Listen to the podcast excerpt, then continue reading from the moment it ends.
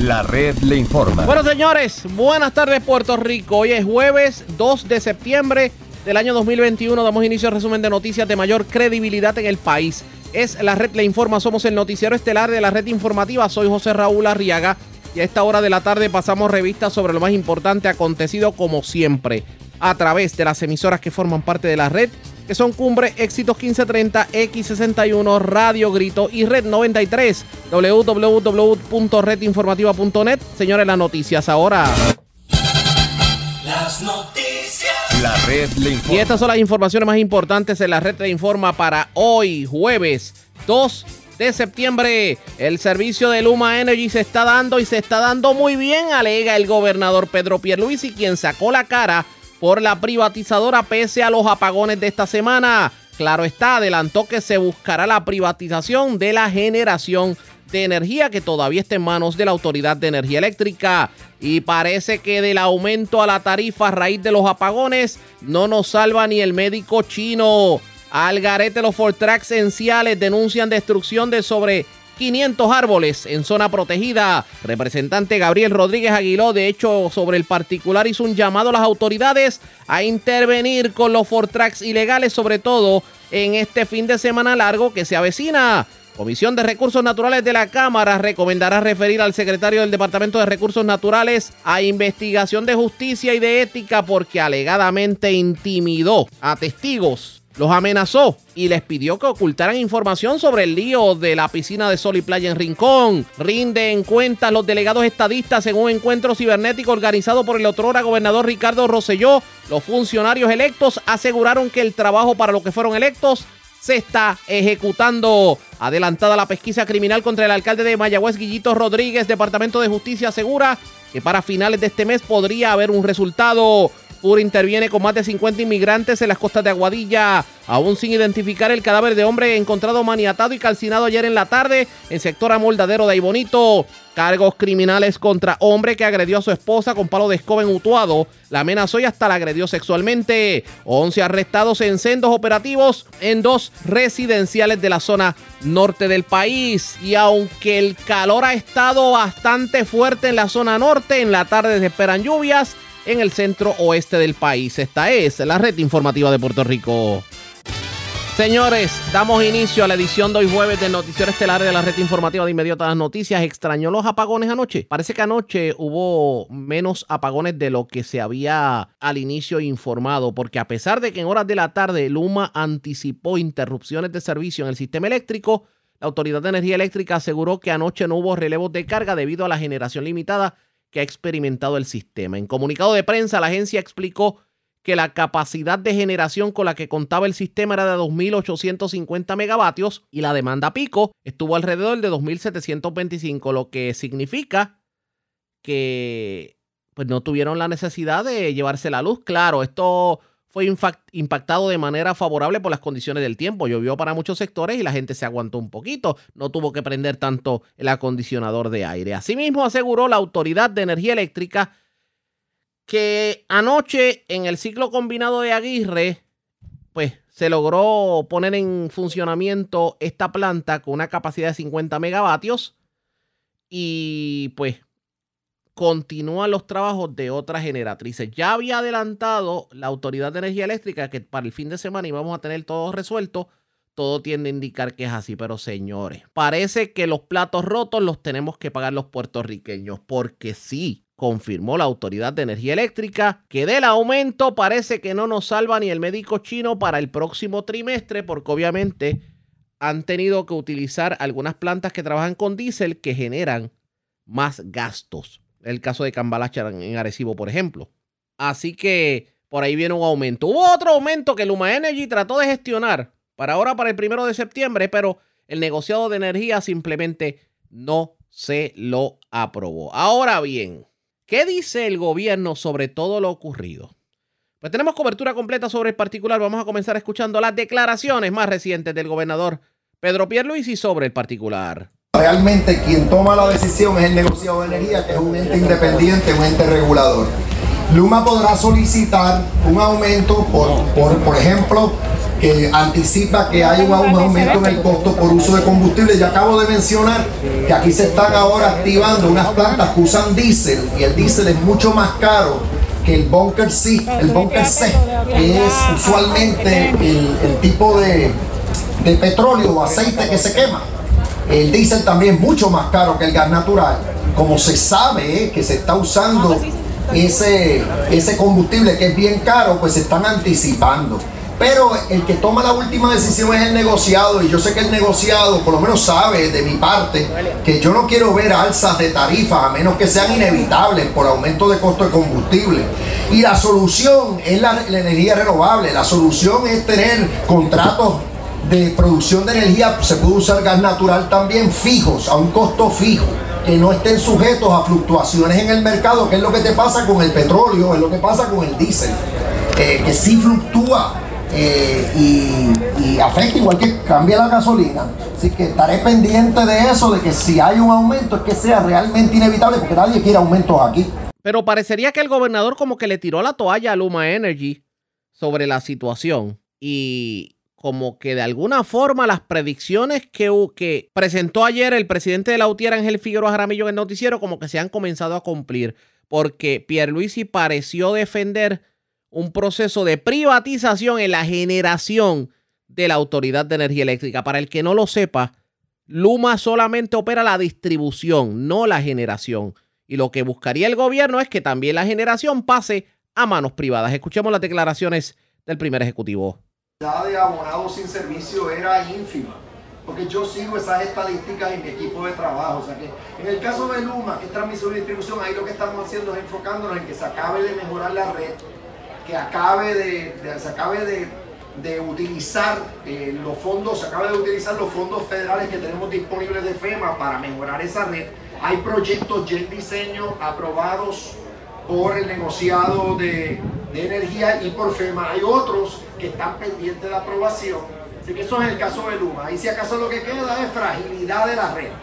En el caso de la autoridad es que tenemos unas plantas viejas, anticuadas, eh, que sabemos que hay que convertirlas, eh, algunas de ellas cerrarlas, otras eh, básicamente eh, cambiarlas, por decir, para que usen energía renovable, usen gas natural.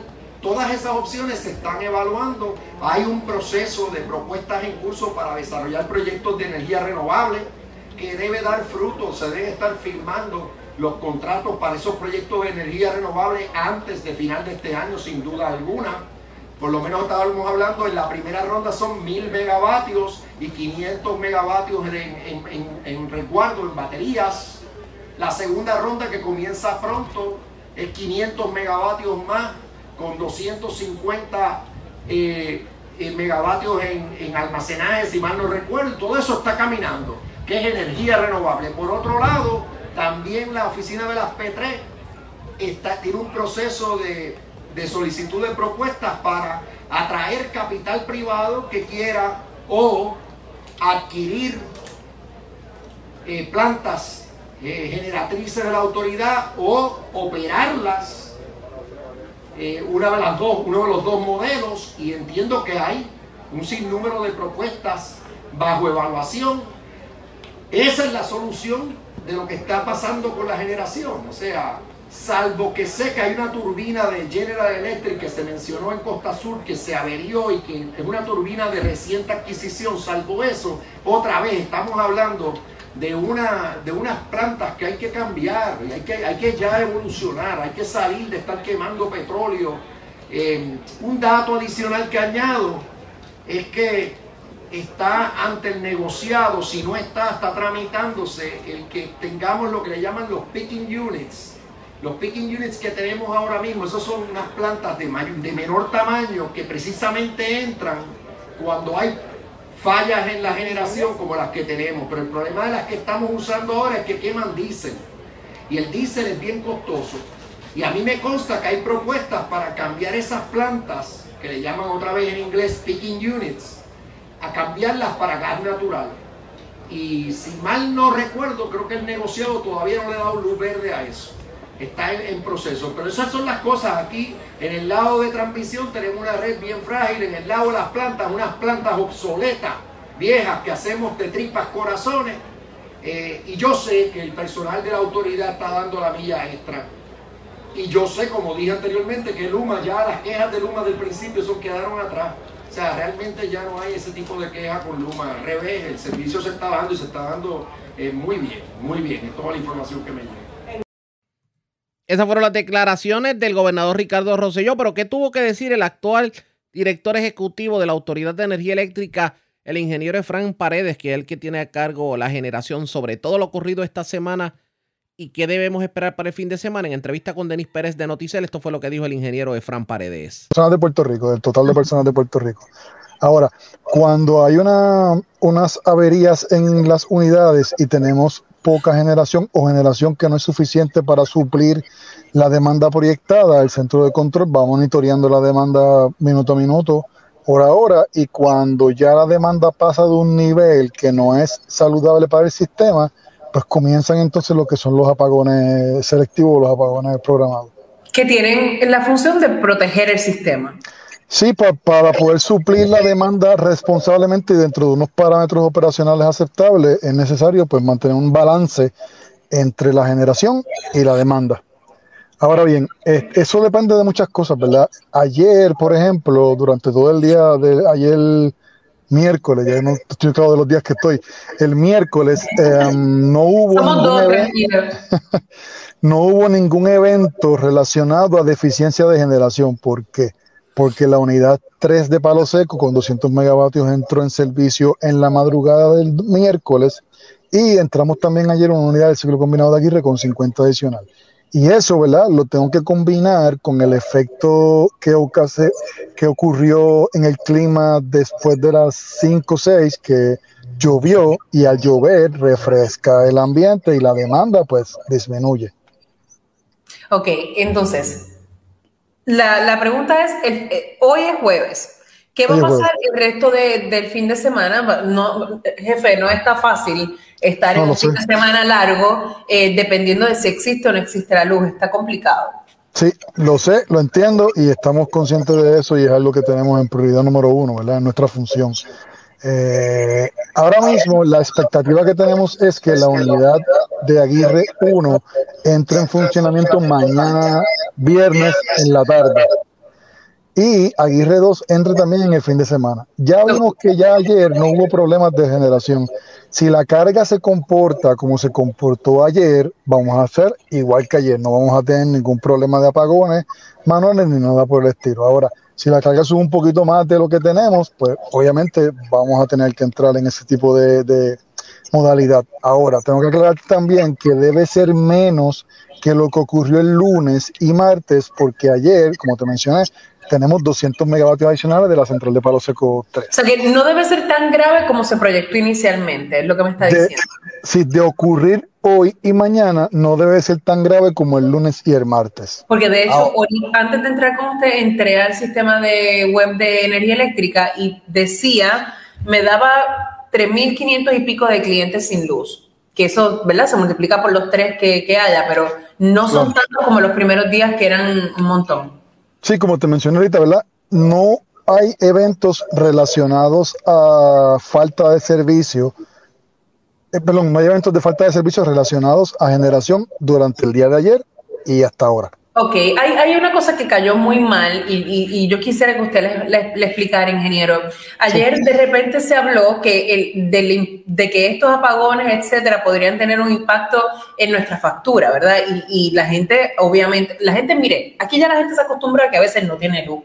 Y mucha gente se está moviendo en energía renovable. Lo que no se puede uno acostumbrar es a tener más servicio y tener que pagar más. Así que explíqueme eso. Sí, mira, de acuerdo. Número uno, la tarifa del servicio no va a cambiar.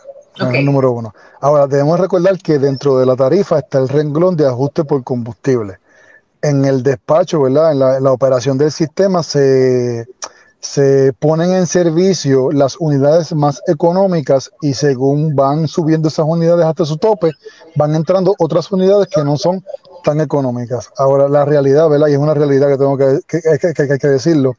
En, el, en la cláusula de ajuste por combustible es una cláusula que literalmente es un pass-through que lo pagan los clientes y todos los abonados que están conectados al servicio de energía eléctrica. Bien.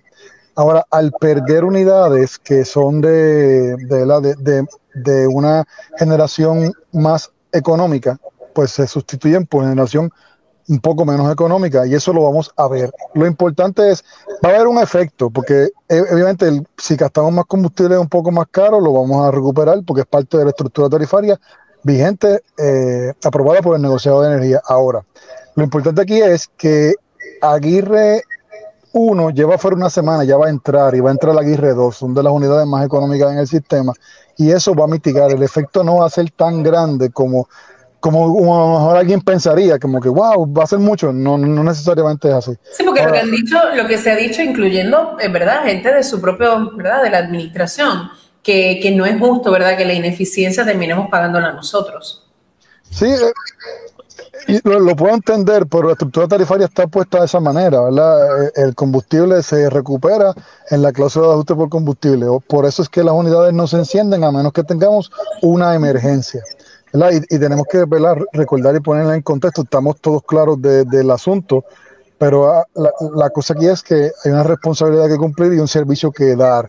Ahora, está de cada persona, ¿verdad? Cada, no va a haber ningún cambio en términos de, de, de centavo kilovatio hora de la tarifa como tal. Si la persona pues consume más, va a pagar más. Si consume menos, paga menos. O sea, no, no, no va a ser a causa de estos apagones. La, tengo también otra pregunta. El negociado de energía finalmente citó a Luma para mañana, para que explique lo de los apagones, las expresiones públicas que han hecho, etcétera. Eh, ¿Lo han citado ustedes? Llegó una citación ayer que los abogados están trabajando con ella, no... Citaron energía eléctrica también. Sí, por eso no estoy claro si tenemos que participar o no y quién debe estar allí, pero eso ya durante el día yo lo estaré mirando. ¿Sabe para explicar qué? ¿Perdón? ¿Sabe para explicar qué?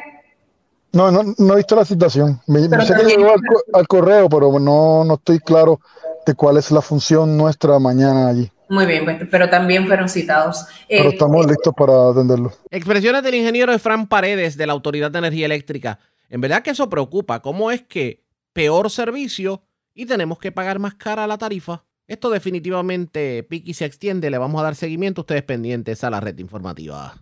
Presentamos las condiciones del tiempo para hoy. Hoy jueves, se esperan aguaceros y tronadas desarrollándose a través del interior y oeste de Puerto Rico en la tarde. Aguaceros y tronadas pudiera resultar en inundaciones urbanas y de riachuelos. Las temperaturas estarán calurosas, con máximas fluctuando desde los altos 80 a bajos 90 grados y los índices de calor entre 102 y 105 grados particularmente sobre el norte de Puerto Rico. Se espera que aumente la probabilidad de aguaceros y tronadas el viernes en la noche hasta el sábado con el paso de una onda tropical. A través de las aguas locales, se espera oleaje de 4 pies o menos y vientos hasta 15 nudos hoy. Existe riesgo de bajo a moderado de corrientes marinas a través de las playas locales de Puerto Rico y todas las islas adyacentes. En la red informativa de Puerto Rico, este fue el informe del tiempo. La red le informa. Señores, regresamos a la red le informa. Somos el noticiero estelar de la red informativa. Gracias por compartir con nosotros. La Organización para la Naturaleza denunció lo que calificaron como masacre de 508 árboles nativos que según dijeron fueron parte de una siembra restaurativa en la finca Don Ingenio perteneciente al área natural protegida Toro Negro en Ciales. Según denunciaron, el daño fue producto de la intrusión de personas en vehículos todoterreno, nuevamente los Ford Tracks y un hecho ocurrido el fin de semana del pasado 15 de agosto. Dicen que especies como roble nativo, ceiba, maría, maga, capaprieto, todos esos árboles se arruinaron literalmente y allí dejaron el algarete, restos de fogata, basura, casetas para acampar rotas, entre otros. Vamos a escuchar parte de lo que fue la denuncia y vamos obviamente a analizar este tema, pero escuchen qué ocurrió precisamente en este sector de Ciales. Uno de los caminos que crearon las personas con los Ford Track subieron por el mismo medio de la siembra. Esta siembra estaba hecho el cuadrante a 5x5, así que tumbaron muchos, muchos palos en esta subida. completo hasta arriba. Hablemos sobre el tema con el representante Gabriel Rodríguez Aguiló. Saludos, buenas tardes, bienvenido a la red informativa. Buenas tardes, Ariaga, para ti, buenas tardes para todos los amigos de Red. Gracias por compartir con nosotros. Esto de los Fortrax por la libre en Ciales se ha convertido en el dolor de cabeza, tanto así que tenemos esta denuncia de los ambientalistas de que, pues, más de 500 árboles nativos que habían sido sembrados en la finca Don Ingenio, pues simplemente los destrozaron. Y esto era parte del plan de reforestación luego del huracán María. ¿Qué me dice sobre esta situación? Usted que es cialeño. Bueno, sí, y lo veo y lo escucho todos los fines de semana, ¿verdad? en nuestras calles del pueblo de Ciales. Eh, ciertamente no podemos juzgar a todos por igual. Hay grupos que utilizan vehículos todoterrenos que están de forma responsable, familiar, disfrutando eh, de este tipo de vehículos en diferentes lugares autorizados, ¿verdad? Y pues lamentablemente tenemos casos como estos de personas que, que no, no, no tienen control, no respetan la naturaleza, no respetan a, a, los vecinos, ¿verdad? Porque simplemente eh, están hasta altas horas de la noche en el rebuleo, ¿no? En la calle. Eh, ¿Cómo lo podemos controlar? Pues ciertamente no hay otra que no sea la policía de Puerto Rico, tal y como le pasó a Rey Charlie. ¿verdad? Rey Charlie retó la autoridad, eh, quiso confrontar la autoridad y la autoridad se le paró de frente. Y ya vieron los resultados, ¿no? Yo creo que una campaña como esta debe ocurrir. En el fin de semana pasado en Ciales hubo una campaña por parte de la policía, un sinnúmero de efectivos estuvo en las calles de Ciales atendiendo esta situación. Eh, este este eh, lamentable incidente donde se destruyen eh, estos árboles, ¿verdad? Y estas áreas verdes, no, solamente son los árboles, sino que también se dañó el área de la finca. Pues, pues hay que atenderlo, ¿no? Y, la policía de Puerto Rico tiene una responsabilidad adicional, en este caso, particularmente en el área de Coronel. Este fin de semana es fin de semana largo y obviamente no es, es anticipable que este fin de semana los Tracks van a hacer la orden del día en los, en los diferentes sectores de Ciales. ¿Cuál es su recomendación o su llamado en la tarde de hoy? Yo estoy claro que con esta noticia eh, la Policía de Puerto Rico va a atender el reclamo de la ciudadanía de, de tener mayores controles. Así que aquellos que van a utilizar los vehículos todoterrenos, que lo hagan de forma responsable, porque estoy casi seguro que habrá algún tipo de campaña de impacto en el pueblo de Ciales y en otros pueblos de la montaña de Puerto Rico. Aprovecho que lo tengo en línea telefónica. ¿Se le fue la luz en estos días? Sí, en dos ocasiones. En dos ocasiones tuvimos que utilizar la, el generador eléctrico. Así que eh, parte de lo que está pasando en Puerto Rico, ¿verdad? Con la decadencia histórica de las plantas de generación de energía que tenemos. esperamos que la Autoridad de Energía Eléctrica y la, Autoridad para Alianzas Público-Privadas actúen prontamente, se privatice las plantas de generación de energía en Puerto Rico y podamos tener un sistema que se pueda reconstruir eh, prontamente con todos los fondos federales que fueron asignados luego de María para esos propósitos. Lo que sí es que uno no entendería por qué es que la obra no se da en la montaña con todo el dinero, con todos los millones de dólares que hay, y no solamente eso. Eh, el que se hable ahora de un de que vamos a tener que por estos dolores de cabeza de estos días pagar más en ajuste por combustible en la próxima factura. O sea que nosotros pagamos los platos rotos. Inaceptable, Riega. Por eso es que tenemos al en Puerto Rico por eso mismo, por, la, por, por lo que estuvo ocurriendo históricamente en la Autoridad de Energía Eléctrica. Y no estoy acusando a los empleados, acuso a la estructura, a los gerenciales que provocaron que esto pasara, ¿no? Que permitieron que esto pasara. Así que por eso es que hoy tenemos una compañía privada que tuvo que hacer una alianza público, el gobierno tuvo que hacer una alianza público-privada con ellos para que administrara el sistema de distribución en Puerto Rico, ¿vale? El mantenimiento de ese sistema.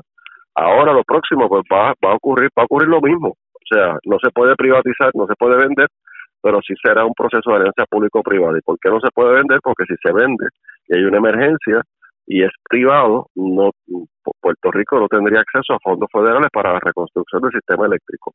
Así que eh, próximamente, y espero que sea lo antes posible, tengamos una alianza público-privada donde se pueda tener a una compañía a cargo de la generación de energía y de actualización del sistema energético en Puerto Rico. Así que todos esos fondos federales, esperamos que ahora con, con Luma y los proyectos de, eh, reconstrucción del sistema eléctrico comiencen en los próximos meses. En Ciales tenemos que reemplazar todas las torres. No, definitivamente. Todas las torres, todas las torres de Ciales tienen que ser reemplazadas. Ya había un proyecto, había comenzado un proyecto en esa dirección desde Utuado hacia Ciales. Esperamos pues que ahora la, la compañía Luma lo continúe. Lo que pasa es precisamente eso, que no vemos, no vemos ese tipo de inversión en, en el lugar y uno hubiera esperado de una alianza público-privada lo que ocurrió, por ejemplo, en la autopista.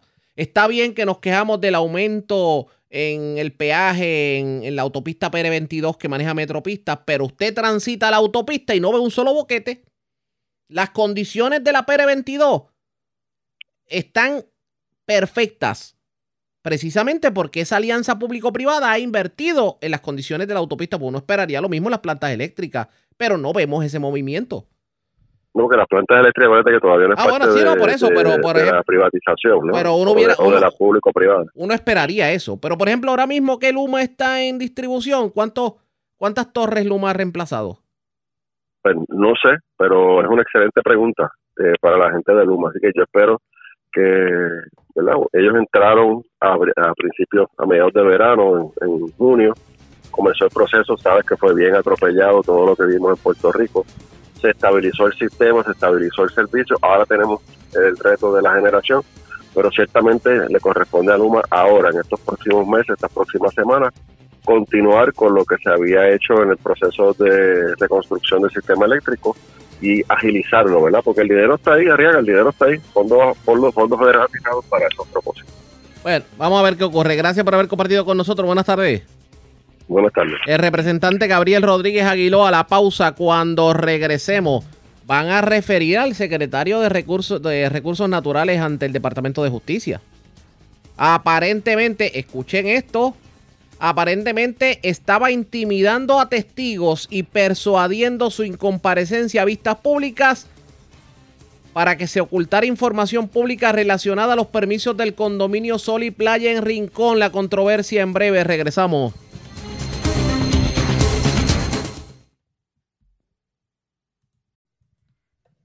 La red le informa. Señores, regresamos a la red le informa, el noticiero estelar de la red informativa. Gracias por compartir con nosotros. La Comisión de Recursos Naturales de la Cámara de Representantes recomendará referir al secretario del Departamento de Recursos Naturales, Rafael Machargo, a una investigación por parte del Departamento de Justicia y la Oficina de Ética Gubernamental. Y usted se preguntará por qué. Pues resulta que aparentemente se le atribuye al funcionario haber intimidado a testigos y persuadir su incomparecencia a vistas públicas, también ocultar información relacionada a los permisos del condominio Sol y Playa en Rincón, que de hecho está, esto trajo mucha controversia, el famoso, la famosa piscina de Sol y Playa en Rincón. Nosotros tratamos de conseguir hoy al presidente de la Comisión de Recursos Naturales de la Cámara, pero no estuvo disponible. Pero vamos a darle seguimiento a esta información porque resulta entonces que Rafael Machargo estaba persuadiendo testigos. De hecho, se alega que Rafael Machargo se negó a presentar evidencia a la Asamblea Legislativa, intentó impedir que el abogado del Departamento de Recursos Naturales, José Báez Martínez, compareciera a la situación emitida por la Comisión Legislativa, intimidó al abogado que serviría como testigo y ocultó propiedad pública. O sea que esto está caliente. Ustedes pendientes que definitivamente le vamos a dar detalles sobre el particular. Señores, vamos a otro tema porque hoy hubo una conferencia de prensa por parte de la fraternidad pentecostal. ¿Cuál es el tema? La educación con perspectiva de género en las escuelas públicas. ¿Qué dijeron en conferencia de prensa estos funcionarios? Vamos a escuchar. Es de la imposibilidad que mediante un subterfugio de supuesta educación se desarrolle toda una campaña promocional de apoyo a estilos de vida que no corresponden a parámetros científicos ni cristianos. Para enseñar respeto y consideración a la dignidad humana, no hay que dar cursos en las escuelas del país sobre adoctrinamiento de preferencias sexuales. La pretendida enseñanza de perspectiva de género no es otra cosa que una promoción de la conducta homosexual y un adoctrinamiento a la niñez en nuestras escuelas públicas para convertirlos en promotores de dicha enseñanza entre sus familiares. Al convertir el adoctrinamiento en uno transversal, lo que pretende es promover la conducta homosexual y sus cientos de diversidades, en el nuevo paradigma de la educación, haciendo menos importante la ciencia, matemática, historia y otras tantas asignaturas. Estamos conscientes que esto ha generado divisiones, no solamente en nuestro país, sino también dentro de algunos sectores en la cristiandad. Permita a Dios podamos trabajar hacia sanos encuentros donde podamos mirarnos al rostro y considerarnos hermanos a pesar de las diferencias. Porque no se trata de impedir el derecho que tienen los adultos a elegir su estilo de vida. Lo que planteamos es que no hay derecho para mancillar la, la inocencia de nuestra niñez con una enseñanza que nada aporta a la educación de nuestros hijos y mucho daña a los que deben crecer de manera sana y saludable emocional y espiritualmente. Como parte de esa desinformación, la prensa se dio a la tarea de descontextualizar una carta enviada por la organización fraterna Defensores de la Fe en Puerto Rico y a su vez desinformar sobre el propósito de la misma. Ellos, con una postura cristiana y sin negar que una pastora o ministro a quienes ellos saluden como su ministro, no representa el sentir de la organización en cuanto a su postura a favor del adoctrinamiento de perspectiva de género. Vuelven algunos desinformantes de la prensa a victimizar a dicha pastora y a convertir en victimaria a una organización que por años ha servido bien a nuestro país con su mensaje de fe y esperanza y servicio a los pobres. Quienes disientan de nuestra posesión, lo único que tienen que hacer es mirar la carta que enviará los defensores de la fe y con una somera lectura descubrirán que la información es respetuosa, amable y muy ética, contrario a aquellos que desinformando los atropellaron. Nosotros, la Fraternidad de Concilios Pentecostales, afirmamos nuestra solidaridad y apoyo a la organización eclesial Defensores de la Fe, avalando el perfecto derecho a sostener lo que creen como organización de como organización cristiana con la deferencia y respeto como lo hicieron. Como fraternidad, hacemos un llamado a los miles de lectores y seguidores de la prensa de nuestro país a fin de que puedan discernir con rectitud la verdadera noticia que está ausente de prejuicios y de editorializaciones malintencionadas. Informar es un deber sagrado para quienes ocupan el compromiso de hacerlo irresponsablemente. A los que lo hacen, les felicitamos. A quienes no cumplen con ese deber ministerial, les invitamos a dar ese paso de integridad periodística. Eso fue parte de lo que dijo la fraternidad pentecostal, nada nuevo bajo el sol. Organizaciones cristianas que entienden que no se debe dar educación con perspectiva de género en las escuelas públicas porque califican la acción como un adoctrinamiento de menores a lo que pueden ser conductas homosexuales, es lo que trata de decir el presidente de la FRAPE y en este caso portavoz, y hacen el llamado al Departamento de Educación a que de alguna manera, pues, repiense lo que tiene que ver con la educación con perspectiva de género, aunque el Departamento de, Educación parecería estar firme con la decisión de dar este tipo de educación a partir de enero. ¿Qué terminará ocurriendo? Ustedes pendientes a la red informativa. Bueno, vamos a otro tema porque hoy hubo una conferencia de prensa por parte del sindicato de bomberos y un, sinnúmero de legisladores y ofrecieron detalles sobre el proyecto del Senado 569 que este proyecto busca hacerle justicia salarial a los miembros del cuerpo de bomberos a través de enmiendas a la ley de ajuste salarial. ¿De qué estamos hablando? Yo tengo al presidente del sindicato de bomberos, José Tirado, en la línea. Saludos, buenas tardes, bienvenido. Sí, Ariaga, buenas tardes. Siempre es un placer estar con ustedes. Te debo de decir que ese proyecto 569 eh, es de, autoría nuestra y lo presentaron este, varios senadores de los diferentes partidos y lo están haciendo en este mes de septiembre que se cumple y se conmemora pues la situación del 11 de septiembre. Este y tiene como propósito enmendar la ley 181 del, del 19 que creó la ley de ajuste salarial en los bomberos de Puerto Rico. Esta ley, este, cuando se puso, este, hacía un cargo de 3% a las compañías aseguradoras contra incendio en Puerto Rico, pero sufrió una enmienda que se le añadió y ramas anexas.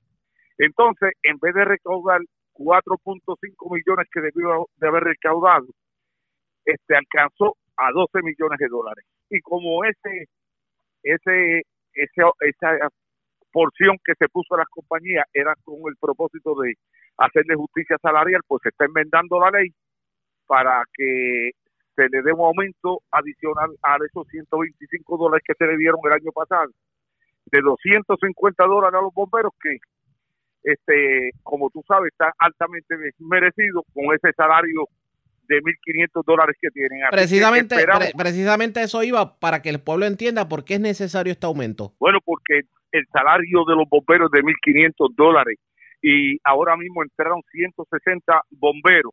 Mira, Ariaga, y el y, y lo que le quedó del, del cheque después de las deducciones mandatorias, 580 dólares. Y, y, y un bombero que viene de, de Mayagüez, de Aguadilla, de todos esos pueblos que vienen a San Juan a trabajar, porque aquí nadie trabaja por ese dinero, pues no le da para pagar los viajes y la gasolina y, y, y, el costo de vida que tú sabes que se ha triplicado. Así que este proyecto pues hace justicia mínima, pero le ayuda a, este, a, a, mejorar la calidad de vida. Por, por lo que vemos, este proyecto va a contar con la aprobación de la legislatura, porque obviamente, pues, autores de la medida, de la medida hay de varios partidos políticos, pero por ahí aparecerá la Junta de Control Fiscal y el gobierno central. ¿Ustedes tienen la esperanza de que eso pase por el sedazo del gobierno? Bueno, yo entiendo que la Junta de Control Fiscal no debe tener ningún tipo de problema porque ese dinero nuevo. O sea, ese no es dinero del presupuesto este, que tenían acumulado ni, ni, ni se está cargando el presupuesto actual.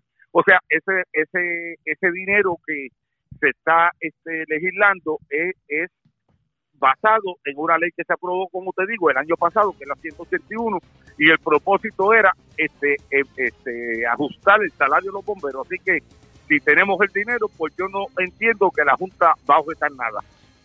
Vamos a ver qué ocurre. Gracias, Tirado. Buen fin de semana.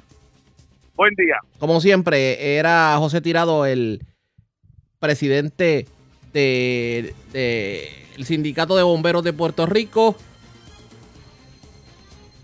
Vamos a ver si se le hace justicia a los bomberos en este país. A la pausa, cuando regresemos, las noticias del ámbito policíaco más importantes acontecidas, entre las que tenemos que destacar. Fura intervino con más de 50 inmigrantes en las costas de Aguadilla.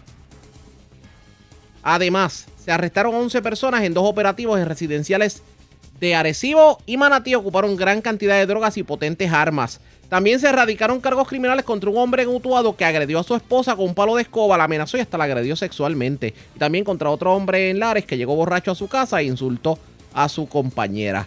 Y aún sin identificar el cadáver de un hombre que fue encontrado maniatado y calcinado en el sector amoldadero en Aybonito. Lo próximo, a la pausa, regresamos.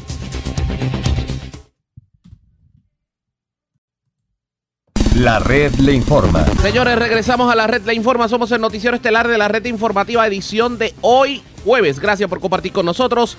Vamos a noticias del ámbito policíaco. En condición estable se encuentra un hombre al que otro le entró a varillazos en medio de un incidente violento ocurrido en la barriada Buenavista en Calley.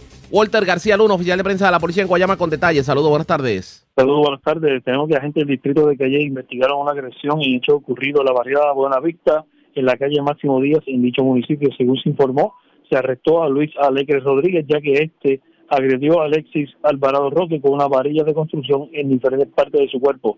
Alvarado Roque fue transportado por un amigo al CDT de Calle, donde fue atendido por el médico, quien diagnosticó que el querellante tenía varios traumas en diferentes partes del cuerpo y le tomó tres puntos de suturas en el área de la cabeza. Este caso fue referido a la División de Agresiones del CIC de Guayama y consultado con el fiscal Francisco González de la Fiscalía de Caguas, quien instruyó dejar a Lecres Rodríguez bajo la supervisión de la policía para la posible erradicación de cargos durante el día de hoy. Al momento, esas son las noticias de mayor impacto. Muy buenas tardes. Dios les bendiga. Igual a usted. Gracias, era Walter García Luna, oficial de prensa de la policía en Guayama, de la zona sureste. Vamos a la metropolitana. Porque Vivian Polanco, oficial de prensa de la policía, nos habla sobre tres asesinatos. Uno de ellos ocurrió en Aybonito. Fue una persona que fue encontrada calcinada a orillas de la carretera 727. Esto es en Amoldadero, cerca del barrio La Plata, en Aybonito. Otra persona fue encontrada baleada dentro de una residencia en la carretera 105, en la zona de Maricao. Y tenemos más datos sobre el asesinato que se reportó ayer en la mañana frente a Caguas Expressway Motors en la carretera número uno de Río Piedras a Caguas. Vivian, saludos, buenas tardes. Buenas tardes, saludos. ¿Qué información tenemos? Tenemos tres asesinatos reportados durante las últimas horas. El primero de ellos fue reportado a la 1 y 33 de la madrugada de ayer miércoles. Hechos ocurridos en la carretera 1 en dirección de San Juan a Caguas, a la altura de Caguas Expressway Motor. Según se informó, al llegar las autoridades localizaron en el interior de un vehículo BMW color gris año 2017 el cuerpo de Eliseo Serrano Carmona de 25 años y residente de Gurabo. Al momento se investiga el móvil de, estos hechos. Relacionado a estos hechos, la caseta de seguridad del condominio Los Pinos resultó con impactos de bala. No obstante, el guardia de seguridad que se encontraba laborando resultó ileso. El agente Meléndez, adscrito a la División de Homicidios del CIC de Caguas, en unión al fiscal Francisco González, se encuentran investigando estos hechos. Por otra parte, a las 1 y 44 de la tarde de ayer se reportó otro asesinato en la carretera 727 en el kilómetro 2.5 del barrio La Plata, en el sector Amoldadero, en Aybonito.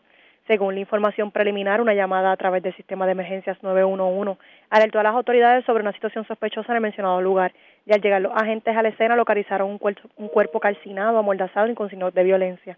Al momento el occiso no ha sido identificado y se investiga el móvil de los hechos. Personal de la División de Homicidios del CIC de Bonito en Unión Fiscal Juan Santos investigan estos hechos.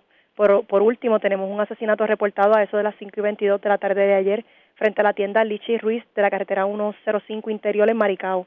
Según se informó, se localizó en el área de la sala de una residencia el cuerpo de José Rodríguez Bello, de 69 años y residente del lugar. El occiso presentaba heridas de bala en el costado derecho y cabeza. Al momento se investiga el móvil de estos hechos. El agente Vélez, adscrito a la División de Homicidios del CIC de Mayagüez, en unión al fiscal José Arrocho, se encuentran a cargo de esta pesquisa. Gracias por la información. Buenas tardes. Buenas tardes. Gracias, era Vivian Polanco, oficial de prensa de la policía en el cuartel general de la zona metropolitana. Vamos al noroeste de Puerto Rico porque las autoridades intervinieron en la mañana de hoy con una embarcación que transportaba 54 personas de estatus migratorio no definido. Eh, esto fue específicamente en las costas del barrio Punta Borinquen en Aguadilla. También hubo un hallazgo de sustancias controladas en la zona noroeste de Puerto Rico, específicamente en San Sebastián. También eh, fue arrestado un hombre que era buscado por el asesinato de otro, un hecho que ocurrió en la zona de Isabela. Y también anoche las autoridades disuadieron a una mujer. Esta pretendía tirarse de un puente en la zona de Aguadilla para privarse de la vida. Juan Bautista, ya la oficial de prensa de la policía en Aguadilla con detalles. Saludos, buenas tardes. Saludos, buenas tardes para ti, Ariaga, buenas tardes para el público Radio Escucha, como mencionaste. A eso de las 6.30 de la madrugada de hoy, a 8 millas náuticas de las costas del barrio Punta Borinquen de Aguadilla, personal de la unidad marítima Fura local intervinieron con una embarcación en la que viajaban 54 personas de estatus migratorio no definido que intentaban arribar a la isla. Según información preliminar, la intervención se produjo en medio de un patrullaje marítimo preventivo realizado por el señalado personal a bordo de la Cobra 54 en la que detectaron la citada embarcación desprovista de luces de navegación. Esta fue descrita como de color gris, eh, fabricada en madera de unos 30 pies de lora con un motor fuera de borda, en la que viajaba el mencionado grupo de personas compuesto por 50 hombres y 4 mujeres, todos mayores de edad. Eh, personal de las unidades FURA de Añasco y Arecibo eh, brindaron cooperación en esta intervención y los intervenidos que se encontraban en aparente buen estado de salud fueron entregados a efectivos de la Guardia Costanera quienes continuaron con el debido proceso investigativo.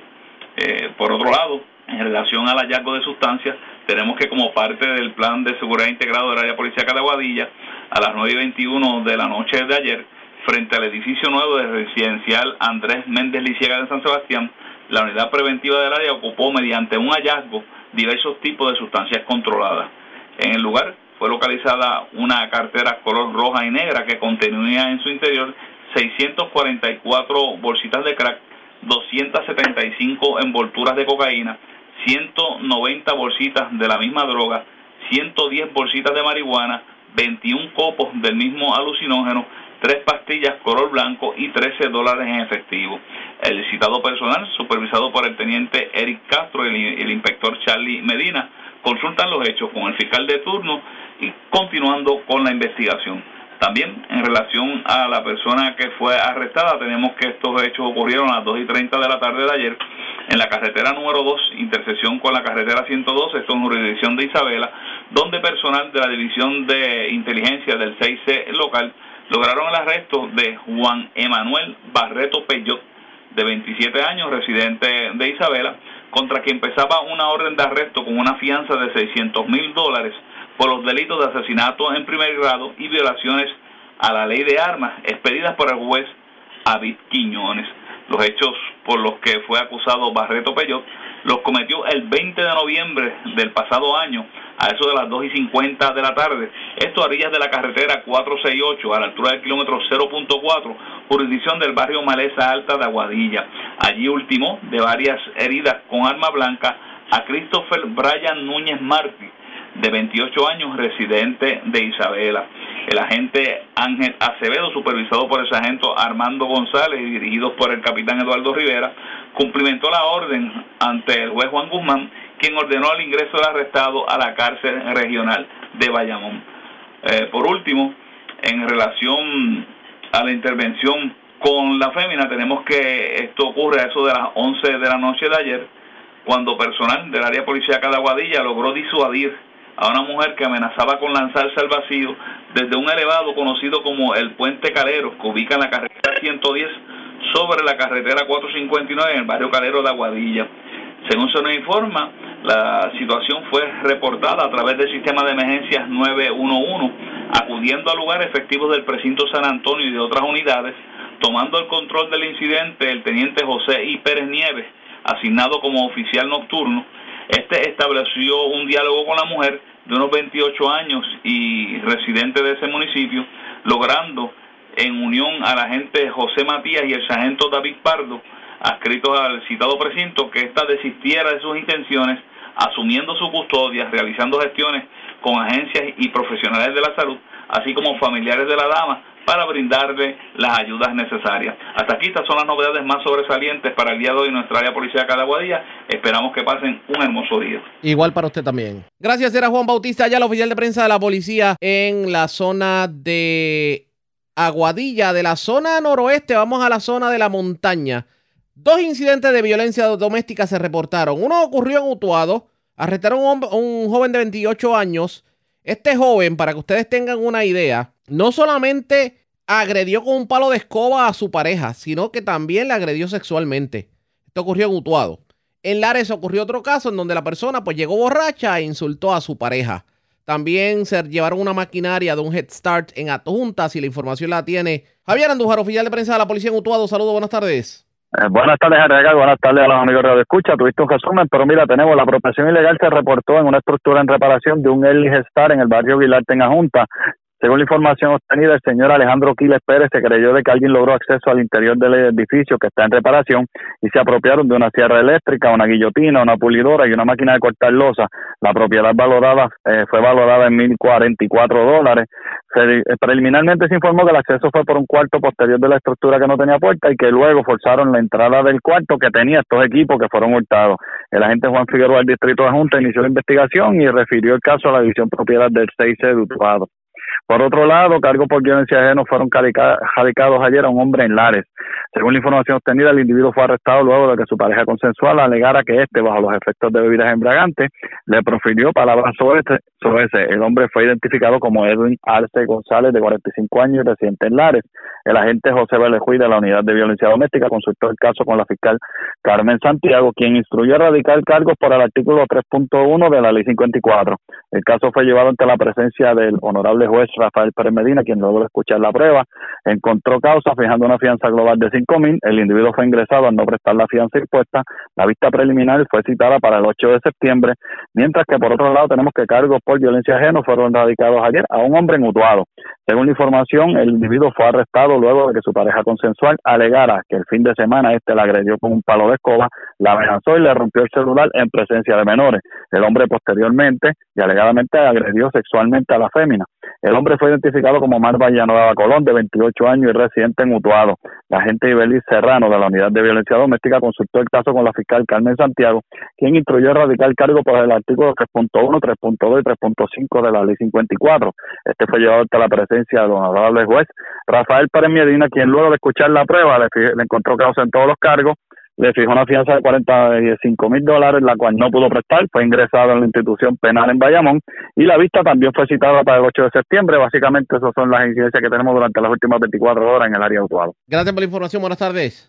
Buenas tardes a todos. Era Javier Andújar, oficial de prensa de la policía en la zona de Utuado. Más noticias del ámbito policial con nuestra segunda hora de programación, pero antes hacemos lo siguiente. La red le informa. A la pausa identificamos nuestra cadena de emisoras en todo Puerto Rico y regresamos con más en esta edición de hoy jueves de Noticiero Estelar de la Red Informativa.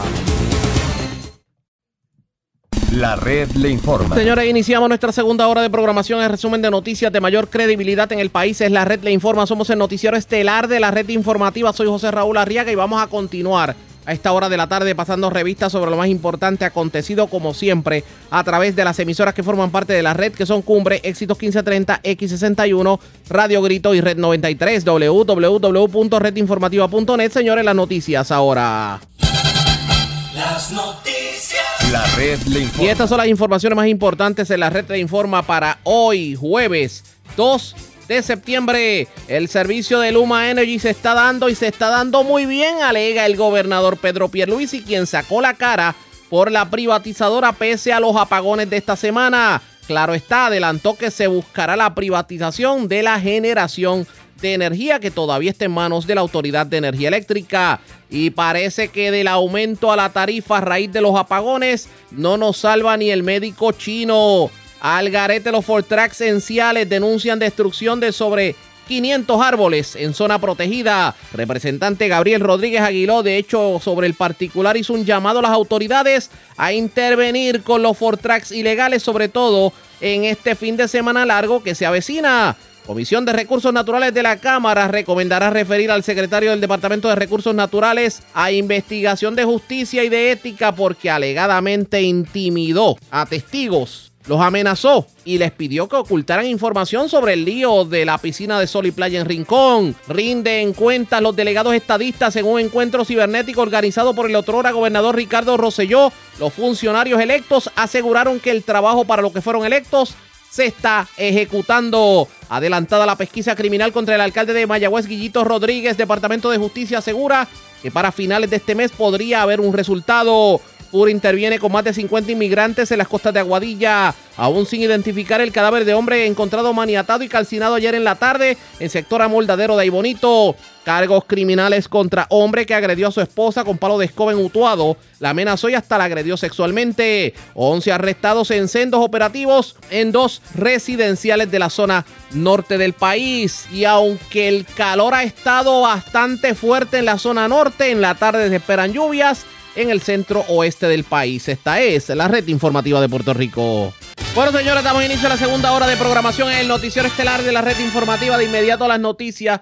Ustedes se preguntarán qué ha pasado con la delegación que fue elegida por el pueblo para cabildear a favor de la estadidad, los llamados delegados estadistas, entre los que figuran el otro era gobernador Ricardo Rosselló, la exalcaldesa de Ponce Mayita Meléndez, eh, entre otros eh, funcionarios.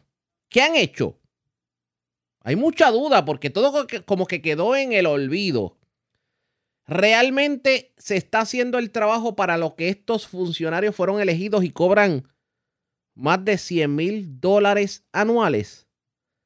Pues el otro gobernador Ricardo Rosselló, en unión a varios de los delegados, hicieron a manera de un rindiendo cuentas para hablar precisamente de lo que se está haciendo. ¿Usted quiere enterarse de cuál es la labor, si alguna, que ha realizado el grupo de delegados estadistas? Vamos a escuchar lo que ocurrió. Eh, lo hemos dicho. Eh, puedo adelantar que Roberto me acompañó algunas de ellas. El doctor yo sé que ha estado visitando distritos también. Eh, y en ese aspecto tengo que felicitar porque se está trabajando, dejando establecido cómo está Puerto Rico, hacia dónde va Puerto Rico y lo que el mandato del pueblo exigió en noviembre en las pasadas elecciones. Así que mi saludo eh, y de hecho seguimos trabajando y recibiendo personas que también vienen de Puerto Rico a saludar y a la misma vez hacer su gestión. Felicidades a todos porque se nos sale la pasión por los ojos por la estadidad. Igual usted, alcaldesa, y gracias por el, por el trabajo. Eh, ha estado contactando a media humanidad en, en, el Congreso a pesar de los grandes retos que hay. Esto, gracias por ese, por ese esfuerzo y, y de la misma forma, eh, Roberto ha estado haciendo una tra un trabajo extraordinario, tanto acá en la capital como en, como en otros distritos, esto, y, y, preparando, ¿verdad? Hay mucho, mucha planificación para la ejecución de cara hacia el futuro, así que eh, Roberto, si tal vez puedas dar una, unas breves palabras sobre eso. Un saludo a, ustedes, compañeros delegados, y a todos los puertorriqueños y puertorriqueñas y a todos los que nos están viendo alrededor de toda la nación por este medio.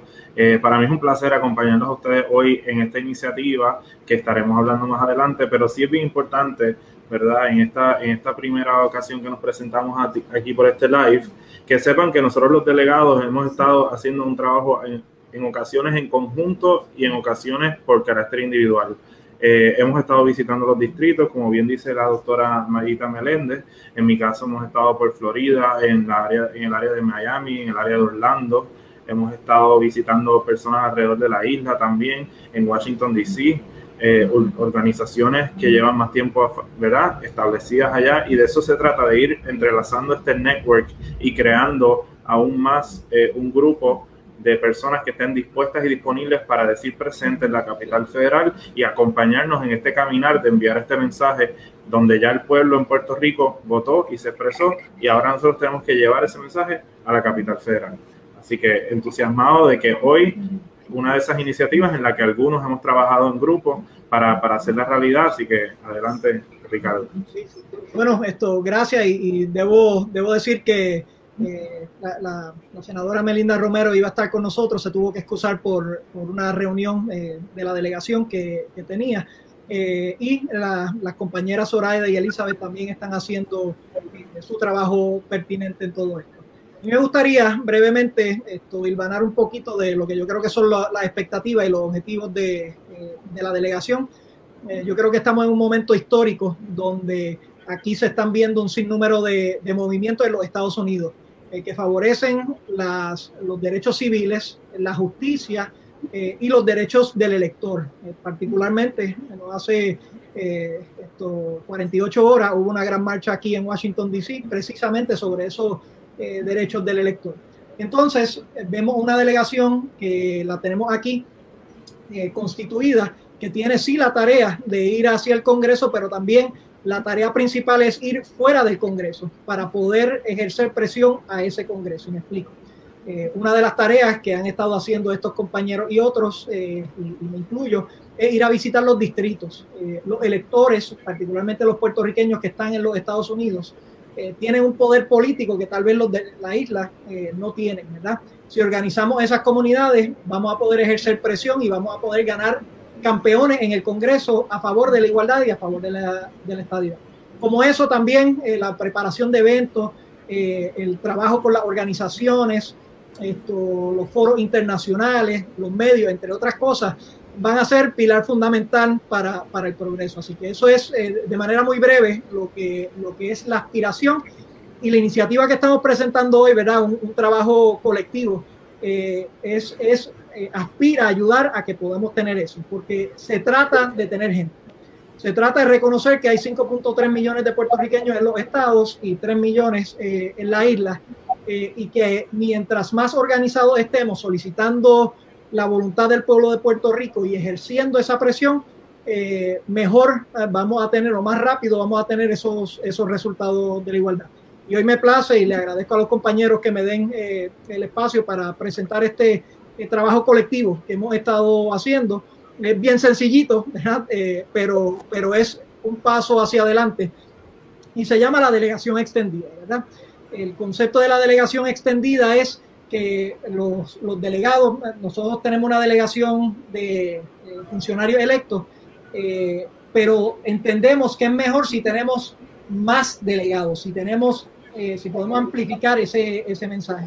Sabemos que hay grandes campeones, eh, veteranos, eh, personas que luchan por los derechos civiles, entre otras, que quisieran participar de alguna forma, pero que no han tenido la plataforma para hacerlo. La presentación de esta delegación extendida nos permite hacer eso. De la misma forma, al igual que habló Roberto, una de nuestras aspiraciones es crear una red, un network a nivel nacional y la manera que podemos hacer eso es identificando eh, personas a través de todos los Estados Unidos eh, que quieran ser parte de esta delegación extendida. Así que de manera muy sencilla, inicial, les voy a eh, compartir,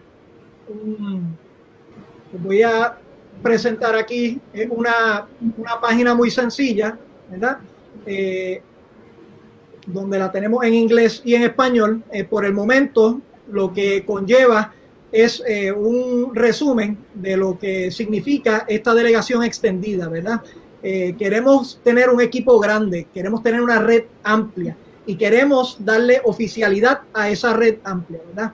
Eh, queremos que las personas que se inscriban se sientan que son parte y que sean parte, que sean owners de esta delegación, ¿verdad?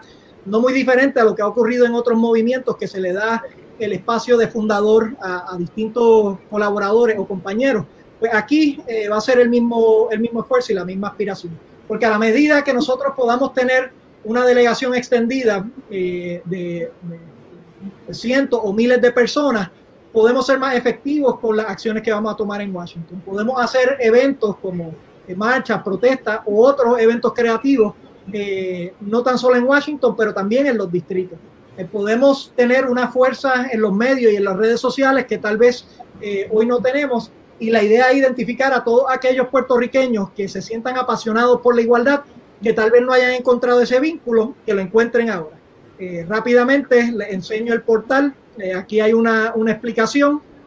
Eh, lo que tiene una forma al, momento ahora, ¿verdad? Le pedimos a todos los compañeros que llenen todos los componentes de la forma, que, que incluye enviar una foto de, de ustedes. y al final un, un, juramento, ¿verdad? Firmar un juramento muy similar al que nosotros tuvimos que, juramentar eh, cuando nos convertimos en, en delegados. Eh, y al final de la página, por ahora, esto lo que tenemos es eh, un número de teléfono para que puedan llamar si tienen algunas preguntas, dudas, si quieren saber un poco más.